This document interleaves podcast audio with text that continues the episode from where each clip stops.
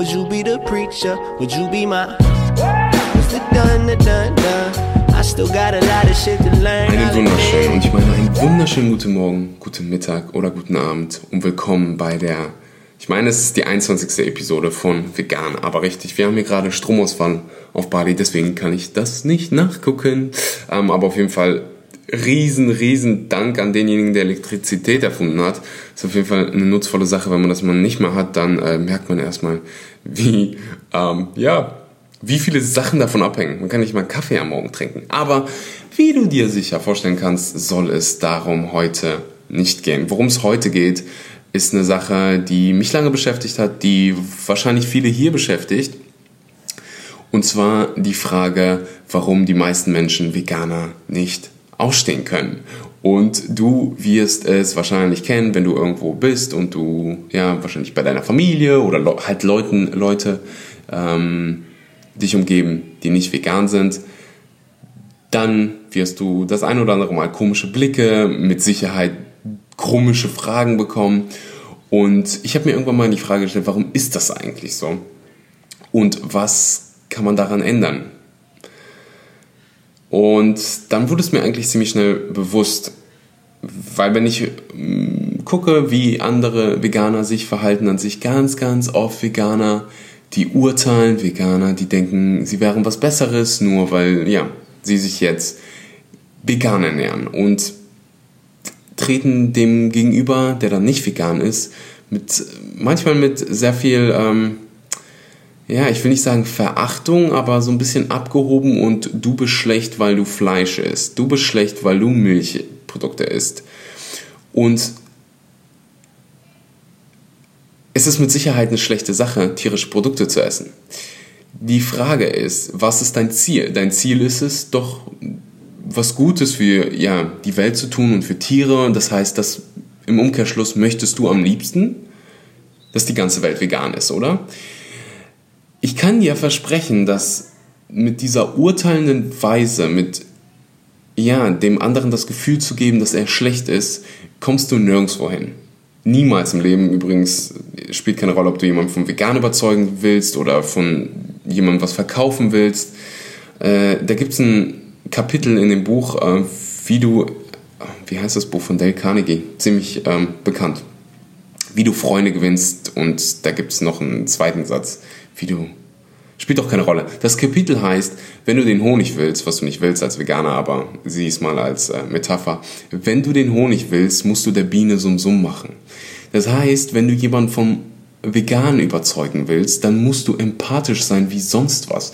Weil jetzt stell dir mal vor, dir erzählt 20, 30, vielleicht sogar 40 Jahre jemand, dass Milchprodukte und Fleisch super gesund sind und auf einmal kommen da ein paar vegane Hippies an so ein bisschen überspitzt dargestellt. Aber auf einmal kommt, kommt eine Bewegung, die sagt, dass es nicht so ist.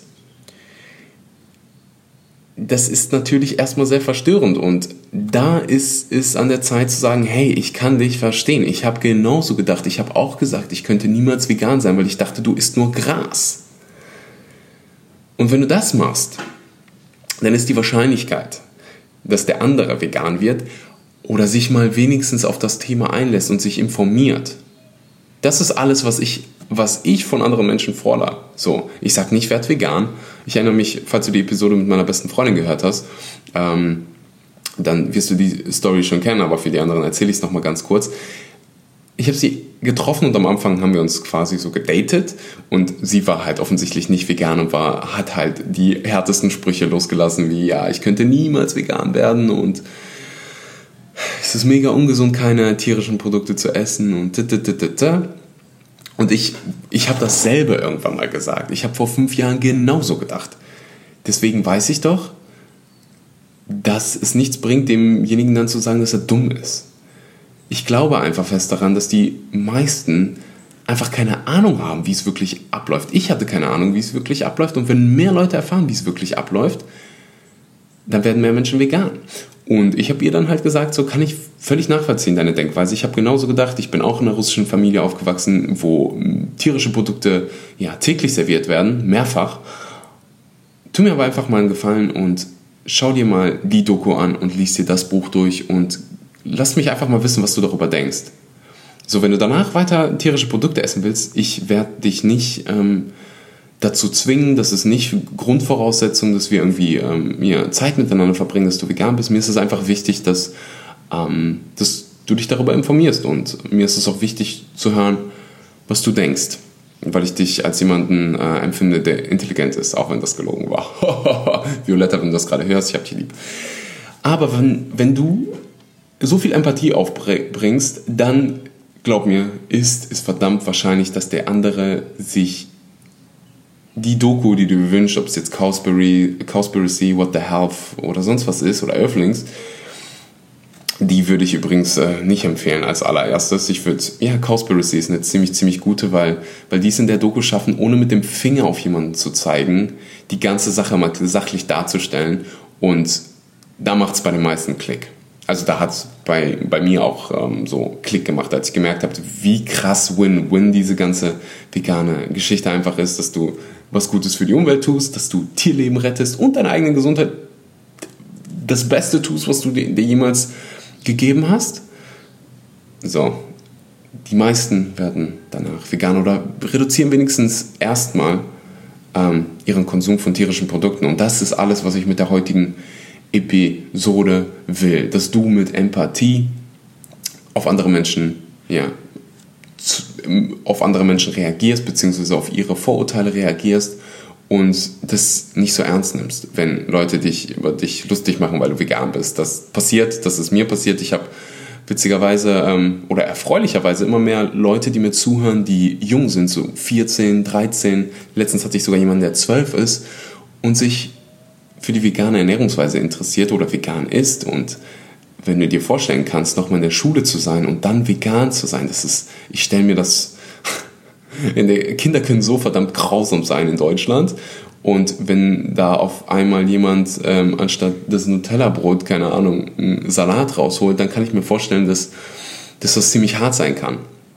Aber von diesen Überkindern, weil das sind Überkinder, Leute, die sich, Kinder, die mit in so jungen Jahren sich so schon bewusst sind über die Umwelt, über sich selbst, über Tiere, das sind einfach besondere Kinder. Und wenn du gerade zuhörst und dich jemand mobbt oder du schlechte Kommentare bekommst, deswegen dann, dann nimm dir das Ganze nicht zu Herzen. Diese Kinder, ich kann es dir selber sagen, ich ähm, habe mit Sicherheit auch anderen Kindern irgendwie ein schlechtes, ja, schlechte Kommentare gegeben. Man ist in dem Alter, die anderen sind nicht so reif wie du. Deswegen nimm es dir nicht zu Herzen. Irgendwann werden die wahrscheinlich selber vegan oder sich dafür entschuldigen und deswegen nimm es einfach nicht zu Herzen. Wirklich nicht. Das war alles. Sei empathisch und ähm, hab einen wunderschönen, was haben wir heute für einen Tag? Mittwoch. Hab einen wunderschönen Mittwoch und noch ein ganz, ganz wichtiges Thema. Wenn du noch keine Bewertung für diesen Podcast da gelassen hast und ich weiß, ich sage es immer, immer wieder, aber so ist es einfach wir erreichen mehr Menschen zusammen, wenn du eine Bewertung da lässt. Das ist einfach so, so funktioniert das ganze Spiel. Also du würdest mir einen Riesengefallen tun, wenn du eine Bewertung für diesen Podcast bei iTunes oder wo auch immer du den Podcast hörst. Bei manchen Plattformen geht das nicht. Da kann man, wie bei Spotify, da kann man keine Bewertung da lassen. Geh doch eben zu iTunes. Das dauert 20 Sekunden. Gib vegan aber richtig ein und lass eine Bewertung da.